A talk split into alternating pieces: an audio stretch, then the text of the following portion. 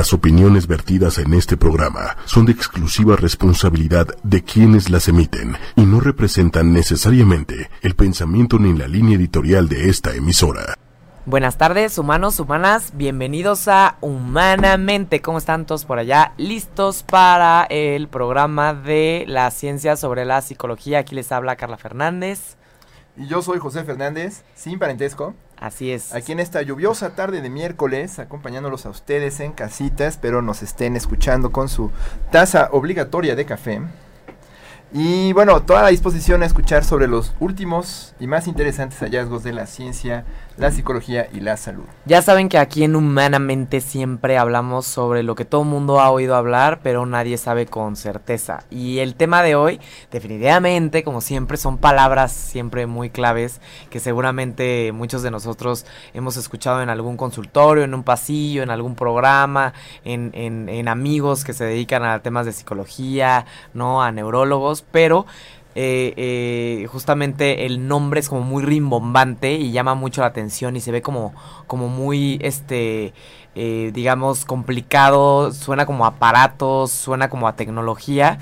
Y el tema de hoy justamente vamos a hablar del, del biofeedback o el neurofeedback, que ahorita vamos a entender la diferencia entre uno y otro y vamos a entender qué es, para qué se usa, es un tratamiento, es una práctica, es un aprendizaje. Es un antro. No, sí, sí, casi, casi, ¿no? Es algo que se come frío. No vamos a saber qué es porque suena como, como que algo que ya todos este, hemos escuchado hablar, hasta nosotros como psicólogos, José y yo, este, para los primeros, para las personas que apenas es la primera vez que nos escuchan, José y yo ambos somos psicólogos, ¿no? Nosotros hemos escuchado hablar, hemos leído sobre el biofeedback, entendemos más o menos en qué consiste, pero en realidad ya a detalle no sabemos bien, bien, bien para quiénes, cómo, cuándo, dónde. Entonces, justamente, obviamente, ya saben que aquí les traemos a los mejores especialistas que nos hablan sobre estos temas tan específicos y obviamente se los llevamos a, a sus celulares, a sus este páginas de internet o a sus podcasts para que ustedes puedan entender este, eh, este tipo de temas, para que puedan aplicarlos tal vez, para ver si les puede servir a ustedes, a sus hijos, a sus familiares o a quien sea, ¿no? Y para hablar de este tema tan interesante, el día de hoy nos acompaña Ariel Chicurel. Mucho gusto, ¿qué tal? Bienvenido Ariel, él, él es licenciado en psicología clínica por la UDLA eh, es maestro en terapia cognitivo-conductual. Eh, ¿Dónde estudiaste la maestría? En el Instituto de Terapia Cognitivo-Conductual de México. Muy bien.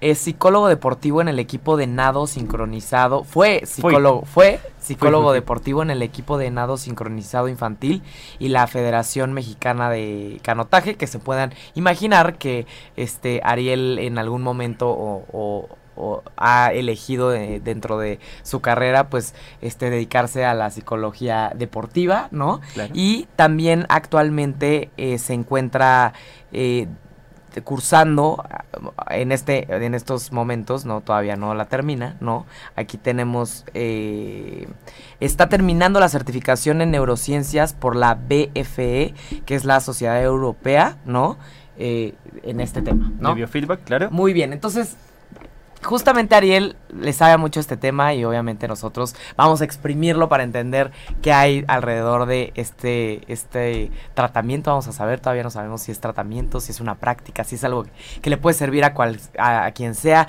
necesitas estar enfermo para usarla, no necesitas tener un trastorno mental, no necesitas tener problemas de aprendizaje. Vamos a ver para qué se va a usar, ¿no? Bien, entonces les recordamos también que... Sí, bueno, nos pueden encontrar en redes sociales, estamos en Facebook para quienes nos escuchan en, en, Spotify o en algún otro lado. Pueden ver una transmisión en vivo todos los miércoles a las 6 de este programa, por si quieren también vernos las caras y hacernos preguntas, ¿no? El foro está abierto, pueden hacer sus comentarios en la transmisión a través de 8Y Media, la cuenta de Facebook, página oficial, donde también podrán encontrar otros podcasts de la familia 8 y Media que son muy interesantes. Eh, y también estamos en Spotify, en Apple Podcasts y todos los lugares donde se sirven podcasts decentes. Así que búsquenos como Humanamente 8Y Media. Ahí estamos para ustedes y pueden encontrar también nuestros programas anteriores. Bien, entonces ya vamos a empezar con la carnita, ¿no? Este, como dice José, si tienen alguna duda, por favor, háganosla saber para que podamos este, hacérsela a nuestro invitado del día de hoy. A ver, platícanos, eh, Ariel, ¿qué es el neurofeedback? O el biofeedback, o cuál es la diferencia entre los dos. Empezamos por la diferencia entre bio y neuro. Ok, muy bien.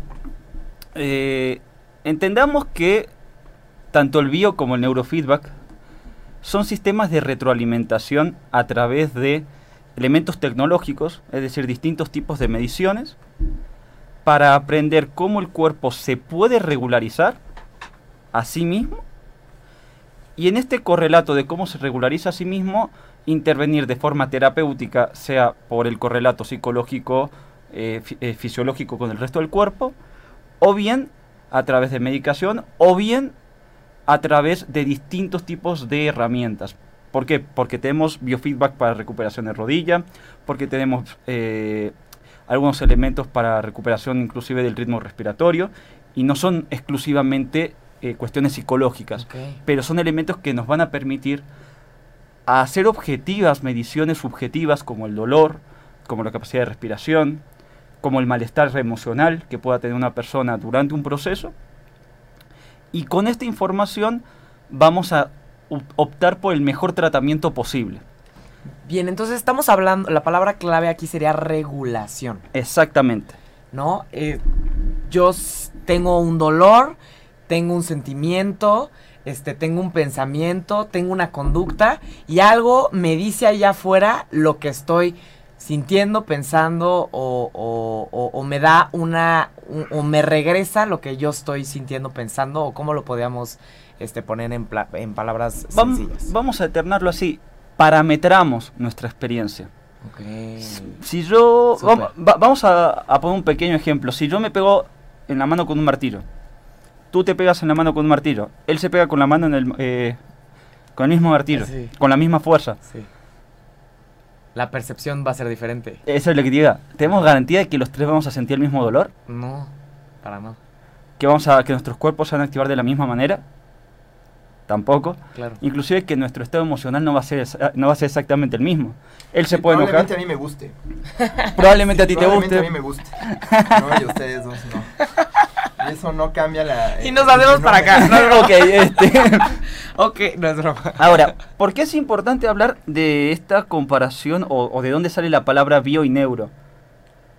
Neuro se enfoca exclusivamente a lo que sucede intracerebro, a todas las cuestiones que pasan en, las- eh, en los procesos neuronales en el cerebro. Y bio lo relacionamos más con el resto del cuerpo. Sin embargo, es poco, es poco acertado, inclusive desde mi experiencia y desde varias lecturas, Porque hacer el esta separación, claro. porque el cerebro no está en Separado una exactamente, cuerpo. en un ente claro. totalmente distinto.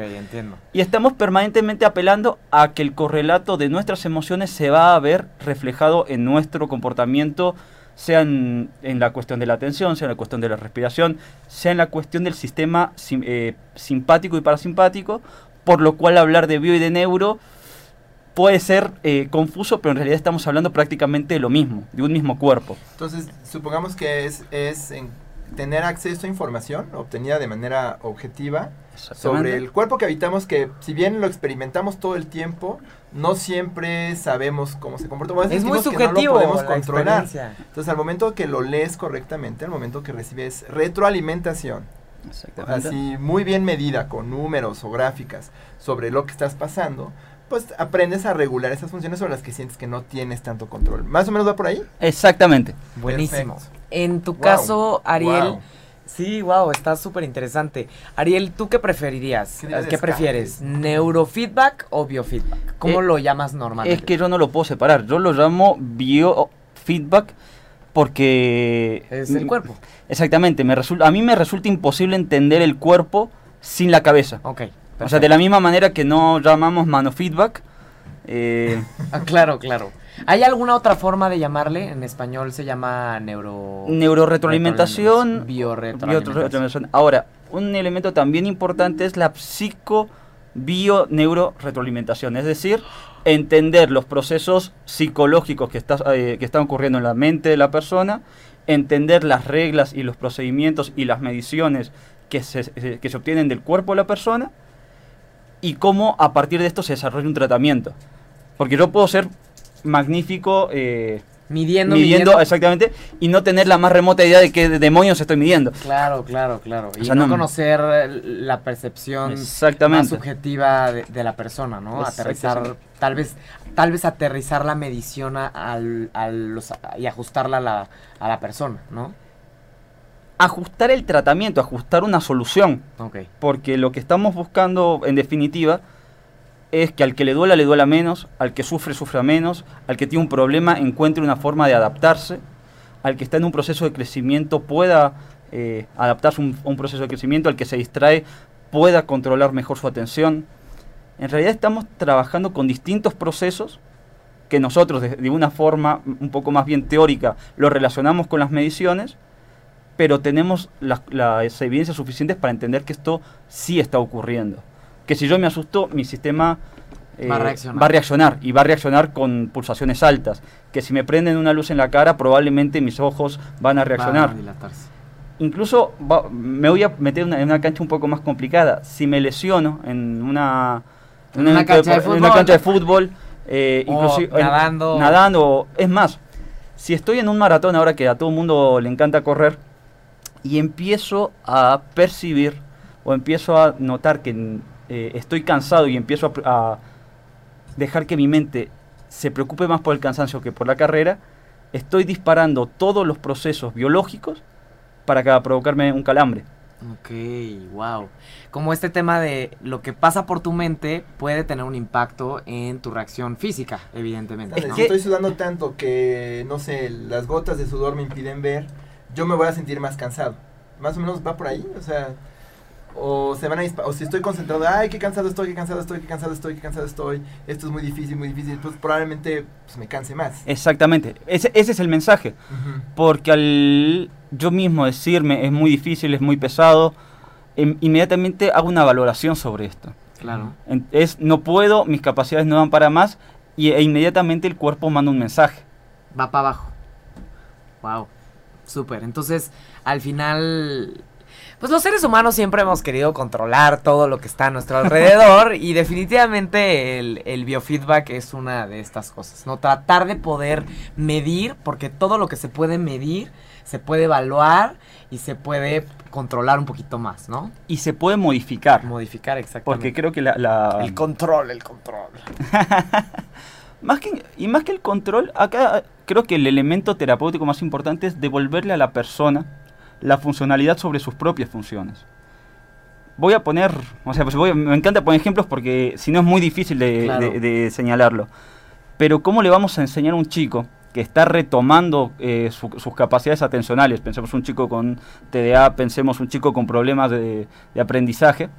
¿Cómo le vamos a enseñar que está aprendiendo a poner atención si no tenemos herramientas para medir que está, eh, que está prestando atención? Porque Claro. para él la, la atención puede ser Sí, cualquier no, cosa. no, no, la atención no es algo que metes en una caja, que la pones ahí quieta, quieta. O sea, no, no, no es como que lo puedes ver, palpar, sino que es algo muy subjetivo, ¿no? Es algo que implica muchos procesos y que incluso implica un gasto energético cerebral distinto, que implica una coherencia respiratoria cardíaca distinta y que poco a poco eso nos va a llevar incluso al aprendizaje, pero ese es otro tema totalmente distinto. Ok, entonces, hablando específicamente de la parte física, eh, que, que no es tanto este, de procesos este, cognitivos, sino más físicos, como en el Bien. caso del dolor, que el dolor a veces no pasa mucho por la cognición, ¿no? ¿Qué sería el dolor? ¿Para qué se ha probado que el, el biofeedback ha sido lo más efectivo con, con respecto al dolor? ¿Para el dolor de dónde? En realidad para el dolor, porque no tenemos mediciones objetivas para enfrentarnos a, al dolor o al malestar. En realidad, ¿qué es lo primero que hacemos cuando eh, tenemos dolor en algún lado? ¿Qué, ¿Cuál es la primera medición? Ponga del 1 al 10 qué tanto le duele. Prácticamente la misma encuesta del supermercado, ¿no? Sí, sí, del 1 sí. al 10 qué, tan, qué también lo ha tenido. Tu servicio, caritas, bueno, Tal cual. caritas, ¿no? ¿Qué tan mal se siente? ¿no? Carita contenta, carita triste. El tema es que si yo tengo una carita contenta, pero mi nivel de tensión muscular es muy alto, estoy experimentando un dolor del demonio, pero probablemente yo ya estoy acostumbrado a esa sensación. Ahora, alguien que es la primera vez que se enfrenta a un malestar, voy a poner un ejemplo muy burdo en la mano, va a poner una carita eh, muy triste o muy lastimada, por un umbral muy bajo del dolor. Entonces, ahí por ejemplo la medición es la electromiografía eh, superficial, porque ya se pone chupetes, antes se, se hacía con agujas. Eh, nos, nos permite ver a través de la tensión Mm. identificar cuántos grupos musculares están participando y esos grupos musculares, si son muchos y, y la energía que se está desgastando es mucha, podemos entender que la persona está experimentando un dolor muy fuerte. Wow, o sea, el, el dolor se puede medir por qué tantos músculos se están moviendo y qué tanta energía se está gastando en esa área. Podemos entender que esa persona está experimentando mayor dolor o que la experiencia es más dolorosa. Sin embargo, acá caemos en, una, en un error psicológico muy, muy grave. Yo no puedo empatizar si digo que mi dolor es más grande que el tuyo. Tu dolor es tu dolor. Claro, por supuesto. Y, no, y, y acá la gente normalmente cae en esta, en esta necesidad de comparar, ah, bueno, es que yo tengo dos puntos y tú tienes tres, a ti te duele más. No funciona así. más bien lo que estamos viendo es la capacidad de los músculos de volver a la calma. Si no pueden volver a la calma, entonces ahí es un problema. Claro, no es tanto Ah. Nomás decir cuánto te duele por cuánto te duele, sino cómo puedes ayudar a la persona ¿Cómo- a que le duela menos. ¿no? Exactamente. ¿Cómo, dolor. cómo comprobarle que se puede disminuir con ejercicios específicos? ¿no? Exactamente. Ah, padrísimo. Entonces, en el caso de- del- del tema, este, ese sería el tema del dolor. En el tema de la tensión, por ejemplo. En el tema de la atención, entramos a, una, a un área un poco más compleja. Para alguien que tiene déficit de atención, por ejemplo, que me, me imagino que ha de ser muy efectivo. De hecho, las primeras investigaciones y las primeras formas de eh, discernir, inclusive en un diagnóstico diferencial, si un paciente efectivamente tiene eh, déficit de atención, es a través de la biorretroalimentación, Ok. o del neurofeedback o del Entonces mapeo es el- cerebral. la mejor forma de hacer tratamiento. O sea, De- es la de- mejor forma de, diagnosticarlo perdón, diagnosticar. y poco a poco hacerlo tratamiento sí. No porque el aparato, no porque la medición en sí al chico lo, lo- le vaya a solucionar el problema, sino porque yo a través de mis técnicas puedo ver si estoy teniendo un impacto en el cerebro de este chico, en las ondas cerebrales que están sucediendo en el, eh, vamos a decirlo, en la, en la- en la comunicación en las distintas áreas del cerebro y a partir de ahí puedo entender si el chico está mejorando o en realidad mis técnicas no están teniendo el efecto que estoy deseando. Se puede usar tanto como para diagnósticos como para saber si hay mejoría en el tratamiento que se está utilizando. Justamente con un elemento de retroalimentación para que el Ah. paciente vea eh, la, la eficacia de las herramientas y, y al mismo tiempo ir asumiendo los avances de la terapia. Que eso está padrísimo porque a veces uno, por ejemplo, en el caso de un paciente que tiene adicciones, se le pide que registre cada una de las copas o cada uno de los cigarros en un registro y obviamente es una forma de de saber cuántas, de cuantificar y eso hace que disminuya el consumo. Exactamente. Pero cuando tú juntas estas listas de 3, 4, 5 días y ves el cambio, dices, ah, chinga, ¿no? Pues sí está sirviendo y lo voy a seguir haciendo y me voy a seguir comprometiendo con esto porque me estoy notando mejorías claras, medibles y observables. Exactamente. Ay, padrísimo. En lugar de caer en la, en la subjetividad de cuánto tomas, menos. ¿O cómo vas? Pues bien. Bien. O, ah, muy bien. O en la subjetividad de yo te estoy viendo de afuera y yo digo que estás mejorando, ¿no? Yo necesito palparlo más, poderlo medir más, ¿no? Y no solamente eso, y creo que esto, esto es muy importante señalarlo como una diferenciación entre lo que es sí hacer bio, bio y neuro retro- eh, retroalimentación. Vámonos más fácil, vamos a hablar de bio porque si no Sí. el trabalenguas es muy largo, ¿no? bio. Acá está la diferencia entre un, entre un profesional y alguien que simplemente compró el aparato y lo está utilizando, que desgraciadamente eh, pasa mucho y pasa mucho más de lo que realmente quisiéramos como sociedades o Claro. como grupos.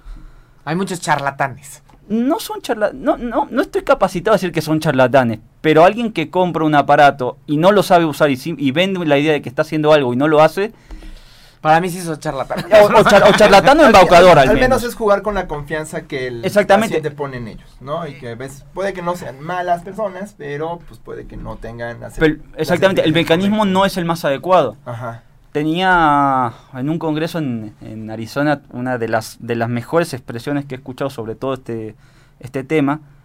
Eh, hablaba una eh, entrenadora o una psicóloga que entrenaba los equipos eh, de invierno de Canadá. Es decir, si ustedes piensan que conectando a una persona al aparato más interesante que tengan o más caro va a avanzar, les tengo una mala noticia. No hay diferencia entre que lo conecten, entre que lo conecten y no den terapia, o no den un tratamiento, o no den algún elemento para la mejora de sus habilidades, y que los conecten con unos audífonos a la radio. Es lo mismo. Están entrenando, ella decía, están entrenando en estaciones de radio ustedes. Claro, claro, claro. Porque detrás hay muchísima información, hay muchísimos elementos, hay metodologías, hay que entender endocrinología, hay que entender funcionamiento cerebral, hay que es, es la conjunción de muchísimas ciencias.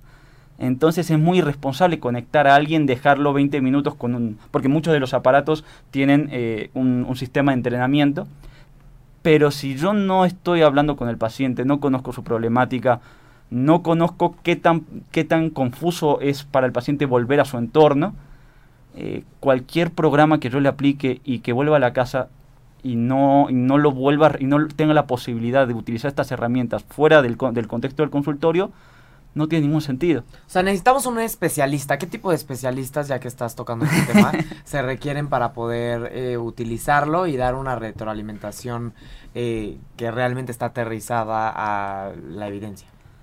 Por lo general son psicólogos, son neuropsicólogos y especialistas en, el, en la rama de la salud. No todos los especialistas en la rama de la salud pueden hacer biorretroalimentación porque ahí, por ejemplo, yo estoy trabajando todo el tiempo con eh, fisioterapeutas. Ellos no trabajan los procesos psicológicos detrás. Ellos revisan las, cuestiones que hay. Exactamente. Física, física, física y tensión muscular.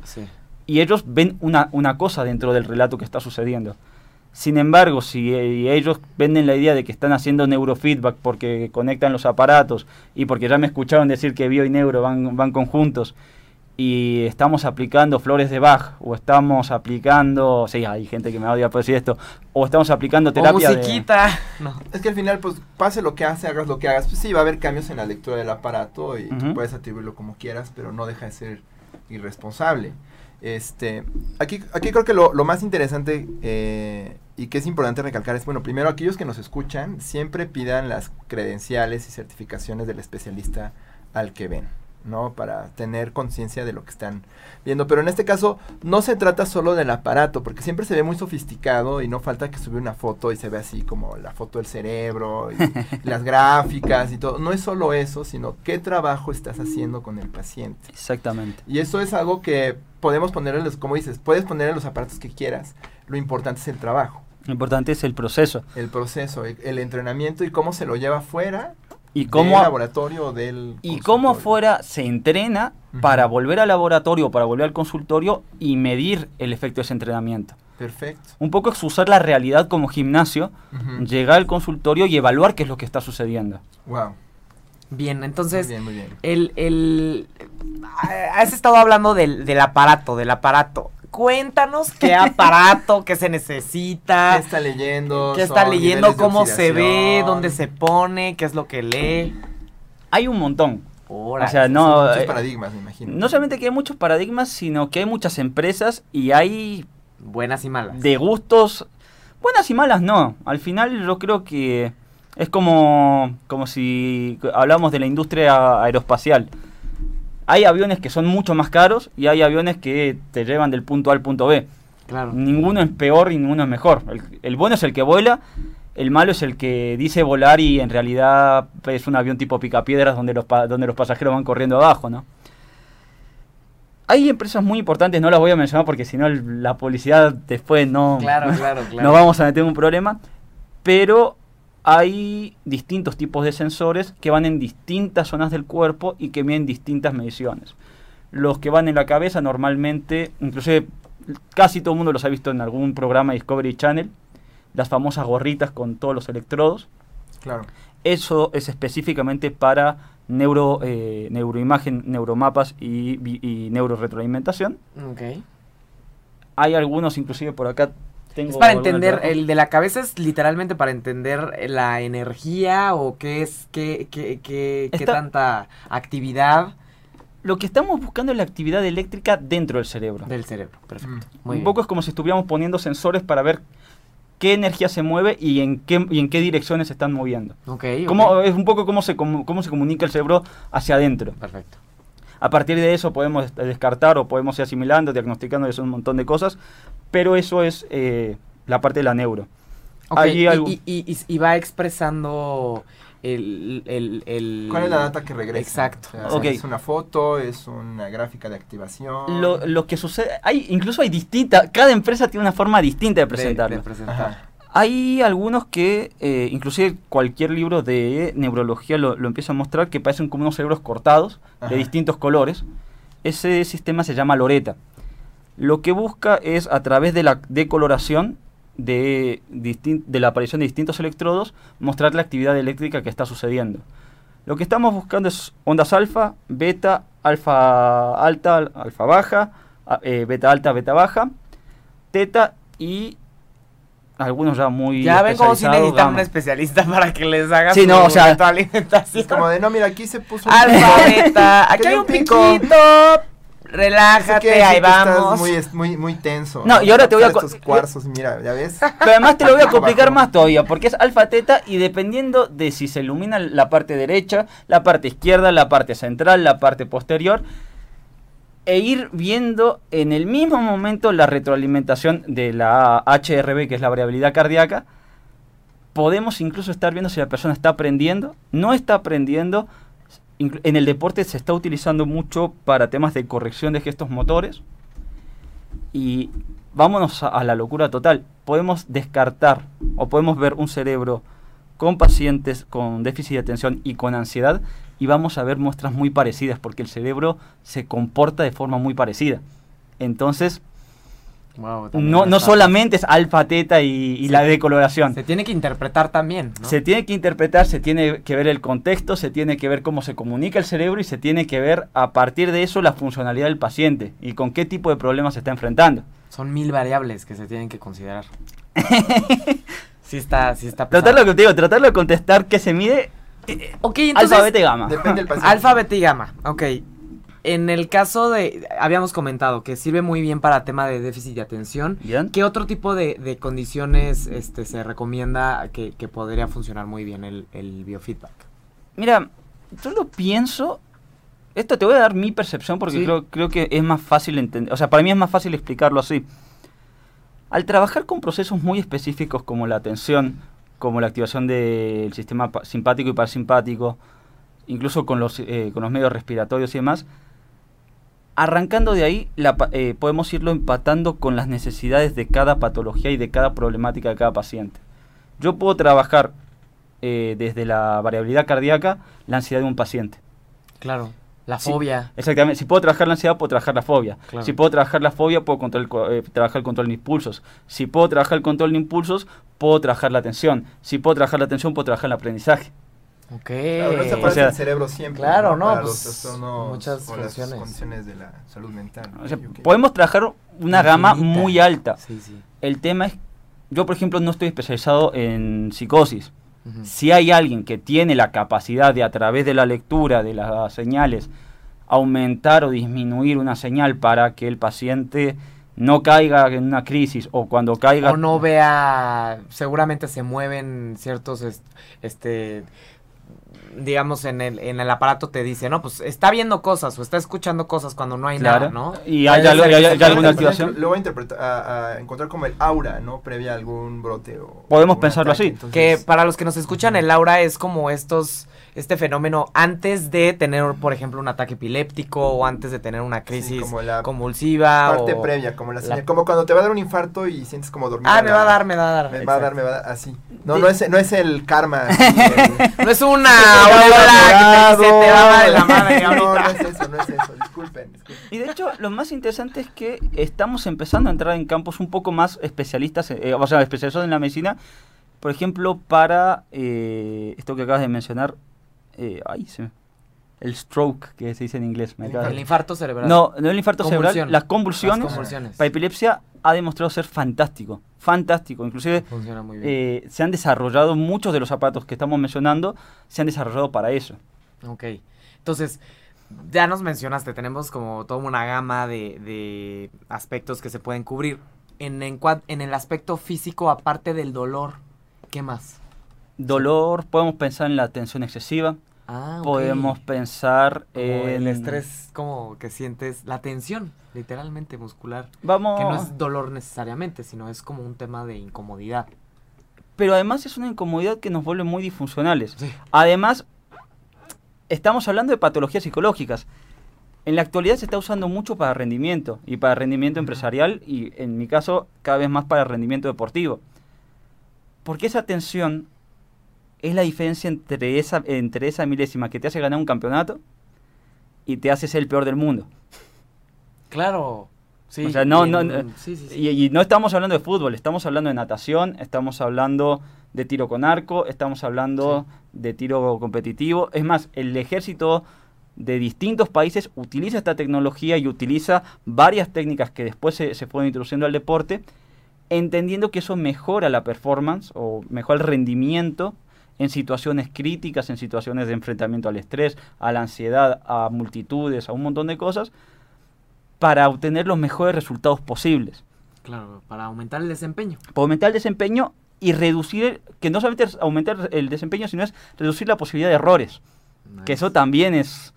O sea, yo puedo ser muy bueno haciendo algo, pero cometo un error así y siendo piloto Fórmula como 1... God. ¿No? o sea, imaginen, imagínense cualquier este God. este cualquier persona que que que tiene que, de- que está en deportes de alto rendimiento es la gloria saber que hay formas naturales, porque son naturales, ¿no? Bien. de poder entender cómo funciona tu cuerpo, de, de, de entender cuáles son las respuestas, tanto físicas como psicológicas, como neurológicas, y realmente hacerte como más eficiente en tu respuesta, ¿no? Exactamente. No, está padrísimo.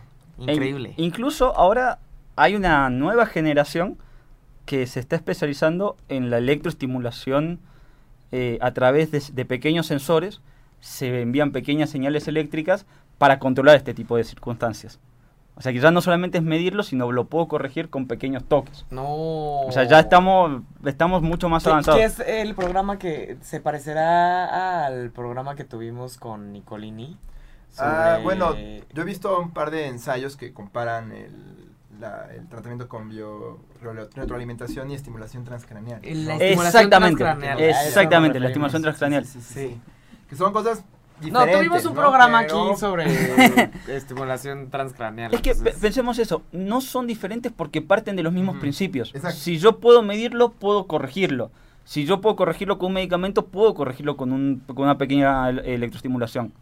Claro. Y de nuevo, si, e- si yo a eso lo acompaño con una mejora, eh, vamos a decirlo, con una mejora en habilidades sociales, en habilidades de atención, en habilidades de control de impulsos, en habilidades incluso de control de la agresividad, eh, el aparato me está fortaleciendo, en lugar de yo dejarle la responsabilidad a una, a una pila, A un chocho. a un Duracell de 2x2 que me dé electricidad y prácticamente estarme quemando gratis.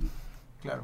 Obviamente los invitamos a que también escuchen nuestro programa de estimulación magnética transcraneal. No puedo creer que primero vino nuestro es- eh, el especialista invitado para hablar sobre estos toquecitos de los cuales está hablando Ariel y no primero trajimos a alguien especialista en biofeedback que tiene un poco más que ver con el tema psicológico ya que el tema de, de la estimulación magnética transcraneal ya es un tema muy médico, ¿no? Es una respuesta médica inmediata en el, en el cerebro este a lo largo de algunas Sí, no es como sesiones, un reseteo, ¿no? Sí, exacto. esa vez.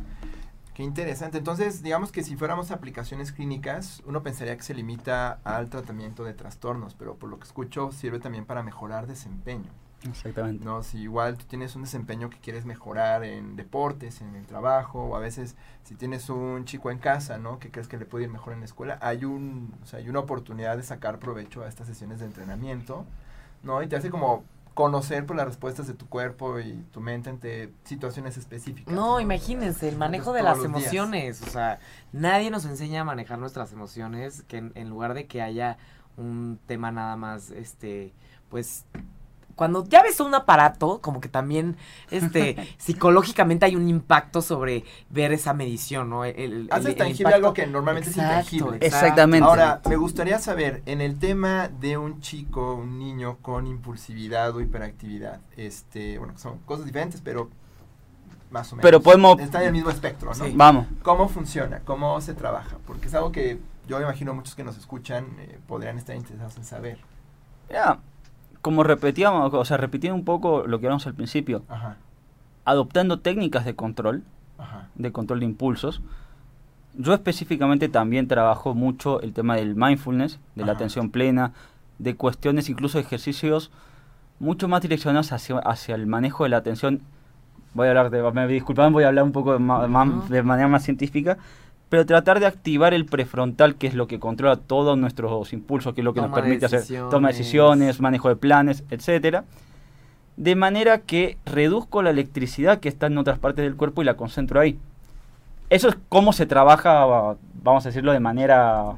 Sí, o sea, y eléctrica. no, para los que nos están escuchando, a ver, el mindfulness, este, que seguramente han oído hablar de este, que ya hoy es un tratamiento, no no nada más es una práctica, ¿no? Es un tratamiento basado en la evidencia científica que disminuye índices de ansiedad, de depresión, este, de problemas de atención, de aprendizaje, ayuda muchísimo en muchos aspectos, justamente por lo que dice Ariel. Al tú darle más este carga o, o más uso a la parte de tu cerebro que se encarga de el control de las emociones, el manejo de las emociones, el control de los impulsos, la percepción de los riesgos, pues ya esa parte emocional primitiva, intensa, impulsiva deja de tener prioridad. Entonces al final es un tema también biológico, o sea, no es nada más psicología o, o Esa es una práctica Chamánica, exactamente. Ahora, lo que es muy interesante es que además eh, mucha- muchas de las de los programas que se utilizan pueden funcionar como un entrenamiento, como un pequeño gimnasio en la sesión. Es decir, yo al chico le enseño a meditar, le enseño mindfulness, le enseño respiración, le enseño algún modo de, de- de control de impulsos, lo conecto y permito que utilice esas estrategias con la computadora para alcanzar ciertos puntajes. y se va a dar cuenta que le lo pones como a respirar y al tiempo que ve cambios, ¿no? Y entonces encuentra como el momento en que dice, ah, mira, si yo respiro así, asado, ya vi que estoy como en el nivel donde necesito estar y me siento mejor y entonces ya hay un, digamos, un indicador real o, o- o visible de algo que normalmente le dices a ver cómo te sientes. Que ¿no? justo- Y, y eso es como bien. Justo era lo que estábamos platicando hoy. ¿Qué tanto, no sé, llegamos con los chavos, que mm, damos muchos talleres con los chavos? Exacto. Llegas con los chavos y le dices, no, pues cuando te sientas ansioso, ponte la mano en la boca del estómago, respira profundo y el cuate se te queda. Es algo que no voy a usar porque de ninguna manera siento o percibo que me puede funcionar. En cambio, si conectas al chavito a su máquina, bueno, no, no, no creo que el chavito tenga una máquina a los 14 años, pero lo llevas a que respire y note cómo es que cambia el nivel de ansiedad cuando la está sintiendo. Va a decir, no manches, esto es la hostia. O sea, literalmente puedo quitarme la ansiedad o disminuirla o afrontarla, porque no es quitarla, es afrontarla. Y me va a servir mucho porque lo estoy viendo biológicamente, es ciencia, ¿no? Exactamente. y si lo veo y lo observo, pues entonces sí lo puedo aplicar. Y además, ser mucho más eficaces a la hora de que haya problemas eh, de retrocesos en el tratamiento. Porque el chico se puede marear. Claro. Y si se marea porque nunca respiró de esa manera, pero al mismo tiempo está viendo que esa sobreactivación, eh, se él mismo tiene la capacidad de controlarla, ahí es donde está el principio. Wow, está increíble. Muy padre. Entonces, a ver, cuéntanos, Ariel, en el caso de tu, tu, tu especialidad es en este tema eh, deportivo. Bien. ¿Cómo sería una sesión típica de biofeedback para aumentar el desempeño de un chavito que está en la sub 17 y que le falta ahí aumentar este el- la vitalidad, como que se cansa muy rápido. Es muy bueno, pero se cansa muy rápido. O- Muy bueno, pero se cansa muy rápido. Es que además vamos a entrar... En desempeño, pues, ¿qué sería desempeño? ¿Qué, qué, qué A ver, cosas podemos...? Va- va- vamos a hacerlo más fácil porque si empezamos con ejemplos Ok. paradójicos, Ok, ok, vamos a tener que conectar muchas variables y nos vamos a volver locos. ok. Vamos a resumirlo a la pregunta, ¿cómo sería un tratamiento en eh, aplicado al deporte? Normalmente lo que se trata de hacer es primero hacer un, un entrenamiento en un, este, en un ambiente controlado. Normalmente se hace en un laboratorio, inclusive se hacen eh, sentados, se hace en un espacio tranquilo, ya que vemos que se dominan las habilidades, se pasa a un ambiente un poco más eh, abierto, se puede inclusive hacer trabajos eh, colectivos donde más de uno esté conectado. O sea, ¿cómo puedes o sea, llevarlos a un lugar más abierto y que sigan conectados? Exactamente, pues ya la tecnología nos, nos va permitiendo cada vez más cosas. Inclusive el- ¿Bluetooth? Bluetooth, no solamente ¡Oh, Bluetooth. my God! ¡Oh, my God! No solamente Bluetooth, sino incluso yo, por ejemplo, manejo un aparato que utiliza eh, la variabilidad cardíaca y la respiración. Puede ir prácticamente Claro. eh, atado al, bol- al bolsillo y es una pincita que se Ah, pone en el oído y el chico puede seguir haciendo lo que, lo que quiera. En el momento en el que se desorganiza, buscamos la reorganización a través del aparato. Entonces, pasamos a, a un ambiente ma- más de cancha, volvemos otra vez con estímulos cada vez más molestos, cada vez más incómodos, y poco a poco nos vamos acercando hacia lo que esperamos lograr. O sea, si, que- si queremos que el chico no se canse, tenemos que manejar un montón de variables que tienen que ver con el entrenamiento. Pero si queremos que el chico eh, No se desespere, por ejemplo. tenga la capacidad de tirar un tiro libre en el minuto 90 con- con- eh, y que esté concentrado y que utilice toda su energía, podemos utilizarlo. Podemos utilizarlo porque va- ya va a estar cansado en el entrenamiento, podemos poner bocinas para que se sienta fatigado, incluso molesto con el ruido, y que él mismo tenga la necesidad de recuperarse o, o de rehabilitarse emocionalmente a través de las técnicas que le mostramos Antes. y pueda ejecutar el, el gesto motor. Y una vez que... El gesto motor es la patada. La patada, La exactamente. patada de oro. Ok. Nice, nice, súper. Entonces, digamos que un polígrafo sería un biofeedback. podría ser una de las primeras, eh, vamos a decirlo, primeras generaciones de, feedback, de biofeedback. Lo que pasa es que hay que entender que el biofeedback y el gran desarrollo empieza desde los 70 para acá. O sea, tenemos 40 años y sacando cualquier cantidad de aparatos y cualquier cantidad de aparatos muy efectivos y algunos otros no tan efectivos, pero que empezaron a entrar ahí. Eh, por ejemplo, esto que hablábamos de la, de la autocapacidad de autocontrol, lo desarrolló un experto en, eh, en Estados Unidos que es, es- no me acuerdo si es Joe o John Camilla, que él empezó a hacer investigaciones donde notaba que a través del control emotivo y el control eh, de varias eh, variables psicológicas, el cuerpo también se empezaba a regular. Otro también eh, de los pioneros es Joe Lubar, que es el que de- descubre y diseña estas imágenes del cerebro que te, que te comentaba. Ujú. Y él empezaba a trabajar, por ejemplo, con epilépticos.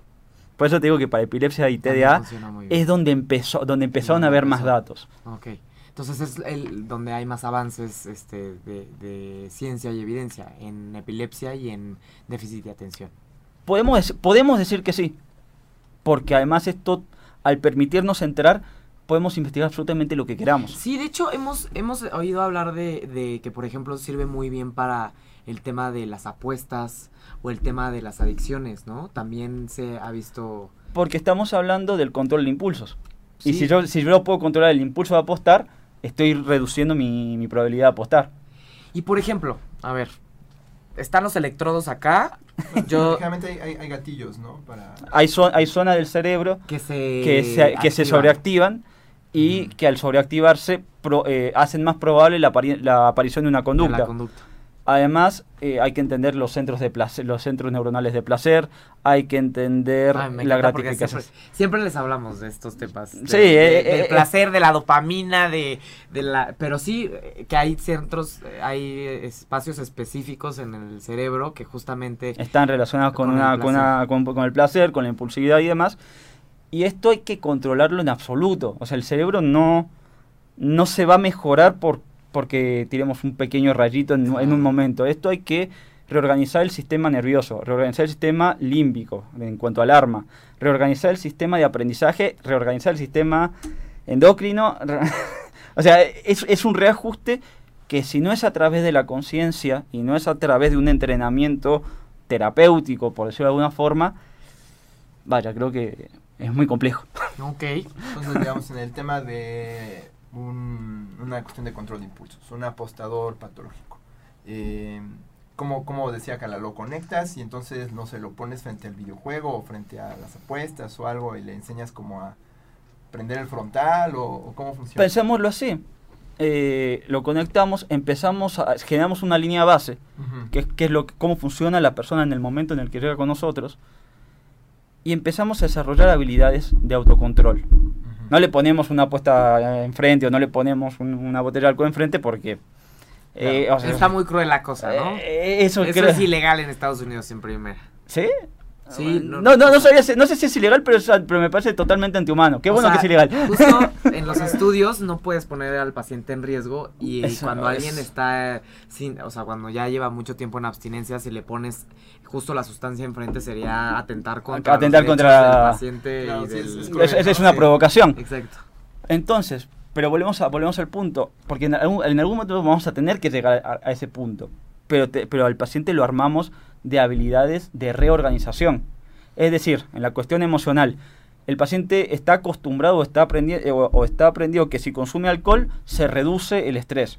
Le enseñamos a reducir el estrés sin que consuma alcohol. Si el paciente está... eh, De mal humor. está no, est- pensemos en alcohol, está químicamente desregulado por la cantidad de horas que deja de dormir y por la cantidad de alcohol que consume.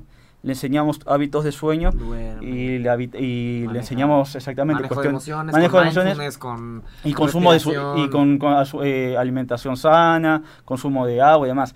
Entonces vamos regulando distintos sistemas para que en el momento en el que el paciente tenga el objeto del deseo enfrente, tenga la capacidad de autorregularse. Y no, te- y no sea un desborde. Y saber del- que lo va a lograr, o sea, Exactamente. porque ya lo he probado varias veces y la máquina ya me dijo que se me bajó respirando, se me bajó el, el craving, el Se me bajó el estrés. se me bajó respirando, se me bajó aprendiendo eh, sobre mí mismo, se me bajó en el momento en el que puedo Hablando co- con alguien hablando más. con alguien más, pidiendo ayuda, tomando agua, eh, con un montón de, de- de conductas. O sea, porque el problema es decir respirando, seguramente ustedes lo viven, todo, todo, todo el psicólogo decimos, usted respire y se va a sentir mejor. Sí, pero no es, o sea, la, respiración no es una comprar, técnica. Hay, hay, exactamente, hay un montón de mecanismos. Acompañados con la respiración, funcionan. Pero es otra vez la regulación, la regulación de un montón de sistemas para que el, el paciente tenga, tenga el éxito que estamos buscando. De Sí, la misma hay- manera con la atención. Ah, ah, es como desde el, como lo que mencionabas de dormir bien. Si alguien está tratando de manejar el- la ansiedad, por ejemplo, es importantísimo dormir bien porque justamente la- el, el reducir las horas de sueño hace que estés más irritable y eso hace que también tengas más intolerancia y eso hace que puedas activar todas estas, este, aumentas la respiración, la circulación, todo porque pues obviamente no está descansado ni tu cerebro ni tu cuerpo, ¿no? Y entonces va a ser mucho más susceptible de un pensamiento de me lo quito ya con un medicamento, con una apuesta, Claro. con el aprendizaje Mm, que con tengo. una cortada, por ejemplo, los chavitos que traen con una, exactamente, con una cortada, en lugar de decir, a ver, momento, esto es pasajero y se me va a quitar. y tengo control sobre ello. Y Creo tengo- que eso es lo importante Sí. de la retroalimentación. Exactamente. Tú estás viendo eso que haces para controlarlo funcionar, no de manera ya no subjetiva, sino a partir se de llama- la medición Justo. objetiva. ¿no? A- autoeficacia, O o sea, yo sé que lo voy a lograr. Lo voy a lograr porque ya lo vi y lo he repetido varias veces. Y además esto, no solamente que lo puedo hacer, sino que es, eh, sino que esto se va a incrementar. Una semana voy a poder controlar mi atención, otra semana voy a poder controlar mi atención y mi impulso, otra semana mi atención, mi impulso Poco a poco. y eh, probablemente desarrollar la habilidad o el gusto por el baile. Entonces, la experiencia de vida del paciente o del atleta o la persona que entra en esto es mucho más grande porque encuentra fuentes de gratificación mucho más saludables, mucho más amistosas y mucho más deseables también. Claro. O sea, porque no solamente es sustituir, sino hay que, otra vez, reorganizar el sistema para que se adapte mejor al tipo de vida que la persona quiere eh, para sí misma. Claro, no yo voy a decirte que te funciona, sino que juntos vamos a idear la mejor estrategia para tu vida, ¿no? Que Exactamente. esos son los tratamientos más efectivos, definitivamente, los que se acoplan al paciente. Y el, el, como cuántas sesiones este, se recomiendan para empezar a ver resultados. Y obviamente serían sesiones con alguien que también está llevando un tratamiento, este, no sé, tú también, este, por ejemplo, en tu caso, tú llegas y conectas la máquina, tú también das recomendaciones de- específicas sobre el tratamiento o hay alguien más, este, haciendo el tratamiento. Yo normalmente lo que sugiero, y hablando ya cuestiones éticas, yo pienso que la persona que hace la evaluación debe ir acompañando el tratamiento. Porque si no, es muy difícil. Imagínate que yo te tomo una foto y a los tres días, a partir de esa foto, se la doy a alguien más. Digo, bueno, mira todo lo que tenga esta persona y trata, y, trata de, facilitarle todos los problemas que tiene. Claro, claro. si quieres al fotógrafo a bordo, al menos. Por lo menos. por eso tiene que ser un profesional de la salud, porque el biofeedback es una herramienta para el tratamiento y pues lo ideal es que esa herramienta la use la persona que está implementando el tratamiento. Y sobre todo que la persona que, está implementando el, tratamiento tenga la capacidad de ver las modificaciones en las mediciones. Es lo que hablábamos al principio. De nada me sirve medir un montón de cosas que no sé cómo, cómo manejarlas. De la misma manera que no, me, que no me funciona tener un montón de técnicas y no saber cómo estoy impactando en el paciente. Claro. Ahora, una pregunta que siempre hacemos cuando alguien nos viene a hablar de alguna aproximación terapéutica es ¿qué no puede esperar un paciente de un tratamiento con retroalimentación? No ¿Qué debe... no debe esperar? O sea, luego nos construimos ciertas expectativas y es bueno a veces o lo responsable decir, a ver, esto va a pasar, esto no va a pasar. No, no, no puedes esperar esto. Por ejemplo, un cambio de un día para otro, o sea, ¿qué cosas no puedes De entrada, cambios de un día para otro, o sea, lo, que sabemos normalmente de terapia, nada es magia, nada implica una una cuestión de lo, tomé una vez y entonces mágicamente mi vida cambia y ahora soy Superman. Esas cosas no van a suceder. Entonces, para lo que a los que les gusten los hongos, eso de que la noche a la mañana se te arregla la vida o el ayahuasca. cambiado. soy un hombre, soy, un hombre cambiado, soy un hombre nuevo. ya, me cambió la vida. Esto no va por ahí. Bien, entonces de la noche a la mañana no. De la noche a la mañana no va a suceder.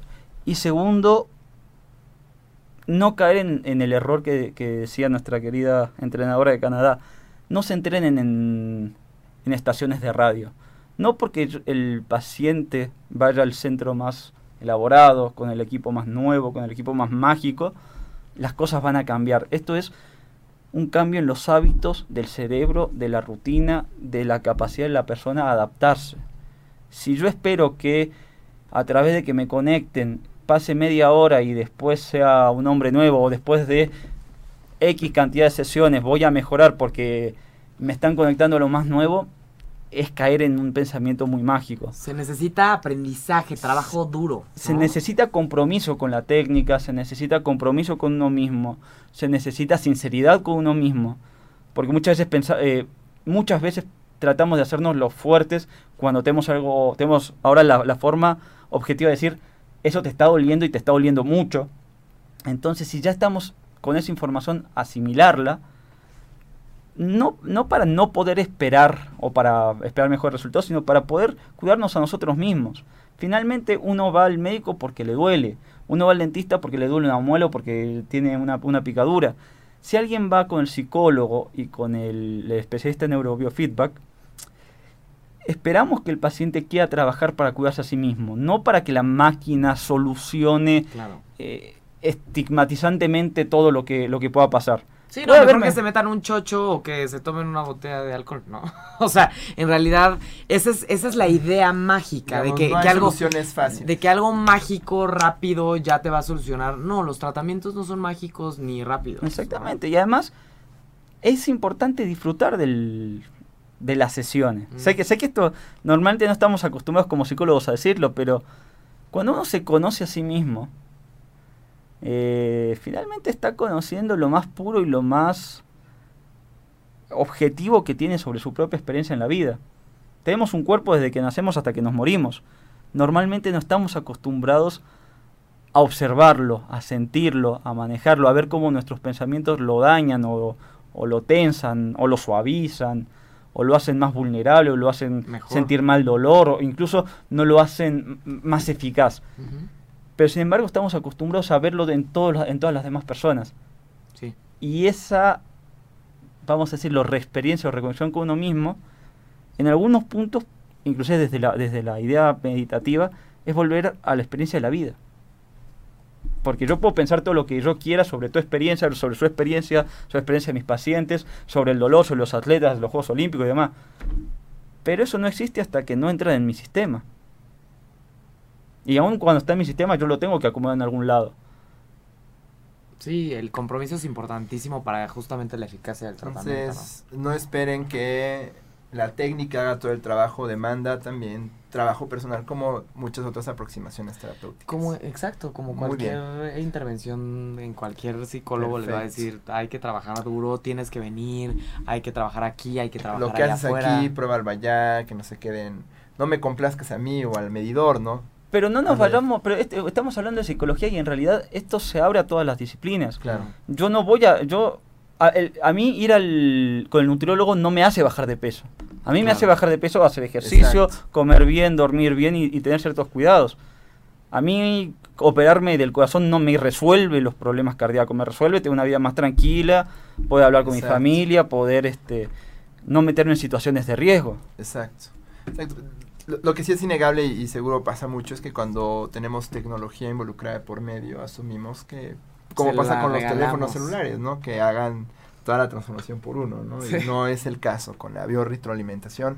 Sin duda, ¿tiene algún efecto secundario, alguna, algún daño potencial? Mencionaste hace rato, bueno, tengo chavos que luego están acá y se marean respirando o algo así. ¿Hay algún efecto secundario, algún riesgo potencial para el- los Te lo voy a plantear, te lo- voy a ser muy Pacientes. voy a ser muy doloroso con esto. Hay riesgo en manos inexpertas. Ajá. Si yo una persona, si yo no sé aplicar electroestimulación o neurofeedback y mido a una persona con problemas de epilepsia y no la trato con la responsabilidad que implica, le puedo generar eh, un ataque. Un ataque.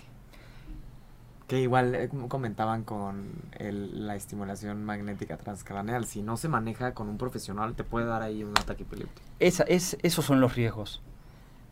El otro riesgo es debilitar a la persona sobre sus propias capacidades, es decir, dejarlo conectado y yo como terapeuta me voy a dar la vuelta y al paciente lo que le pase no lo veo hasta dentro, hasta dentro de 30 minutos.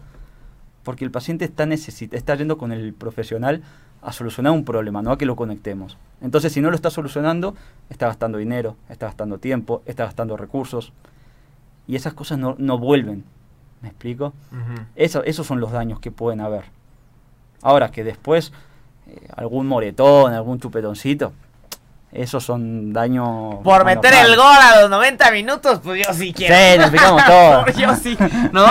Bien, entonces el, el al final el ¿cuáles cuáles serían las recomendaciones? O sea, tú dirías si tú si en ti quedara ¿cuántas sesiones le recomendarías? a- depende mucho del paciente. Depende mucho del Ah, paciente. Y depende mucho del paciente porque además, algo que es maravilloso de la electroencefalografía, que es la parte del neurofeedback, es que encontramos subtipos de enfermedades que normalmente no hay en el DSM-4.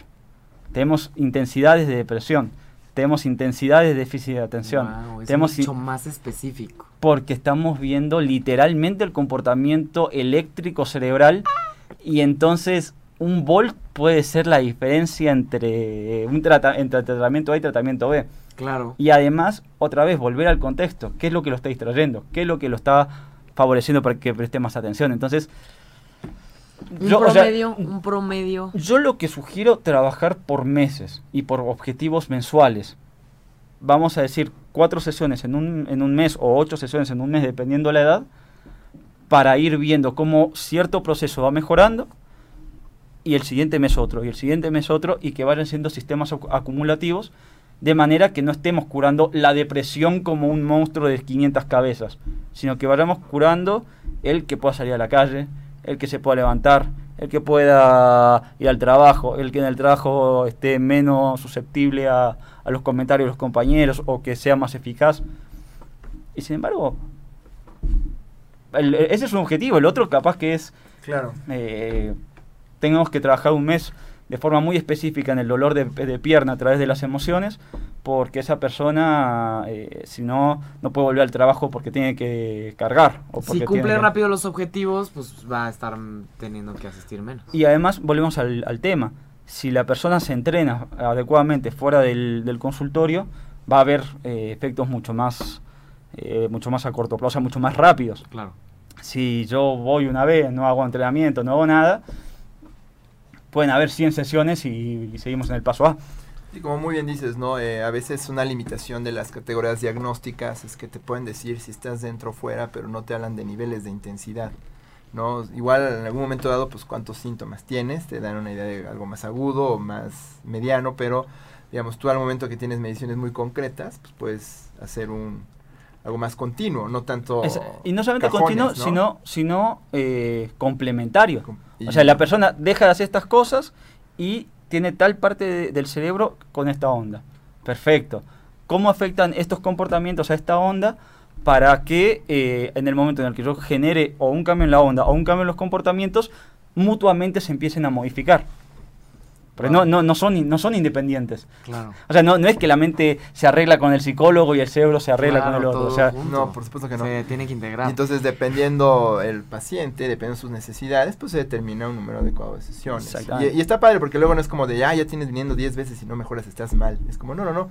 Tú tienes una necesidad de 10 sesiones, ¿no? Y cambia mucho el hasta la sensación de autoeficacia del paciente, porque no todos son igual de difíciles, aunque tengan el mismo diagnóstico. O más bien, no todos toman el mismo tiempo, que tengan un diagnóstico similar.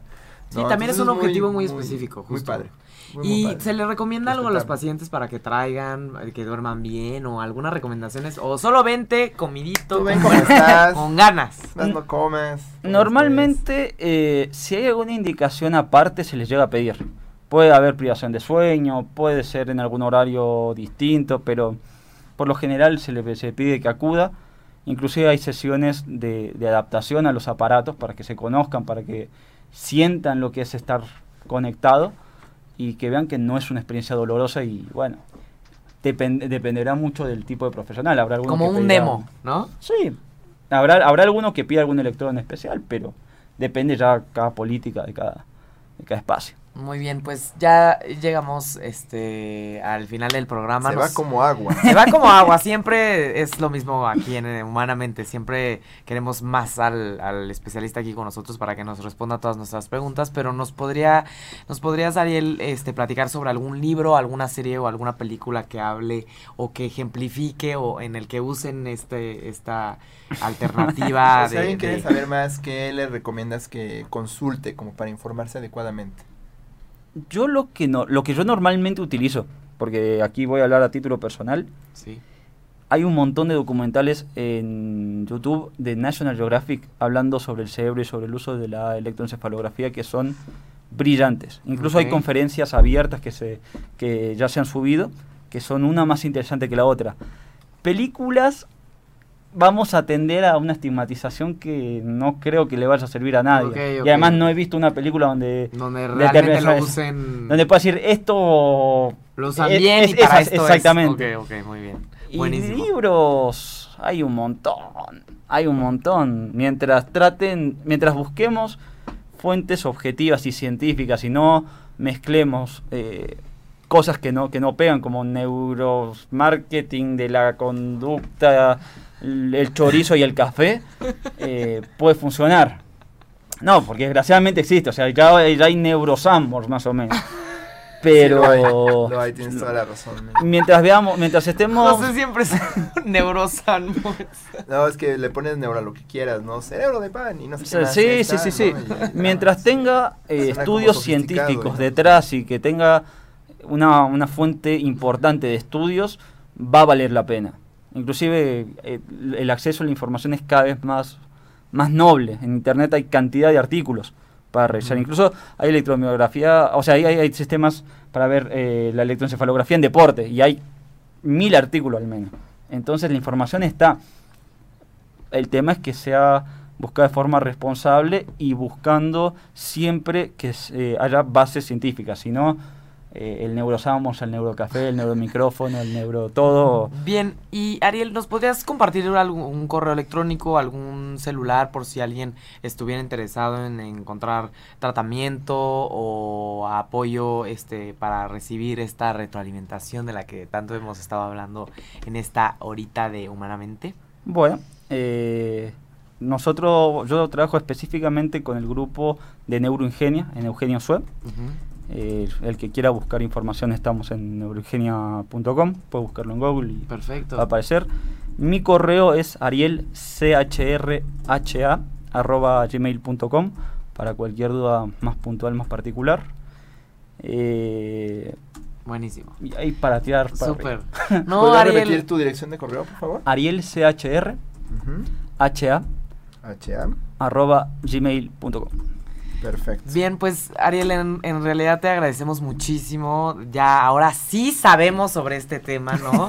Ya José y yo idea. vamos a poder hablar de este tema cuando vayamos a nuestras comidas y Ya a vamos nuestros a convivios. comprar el aparato, Vamos. ya tuvimos esta plática contigo. No, no te Mejor, creas, no, te creas. compren el aparato, No. invítenme a mí. No, eh, No, no, no te creas. ¿Qué, qué lindas personas dicen, no, así podemos invitar a la comida. No, es, te invitamos y, a- y, y hablas con nosotros, ¿eh? Está bien. Voy a hacer mis propias reuniones yo también, no se preocupen.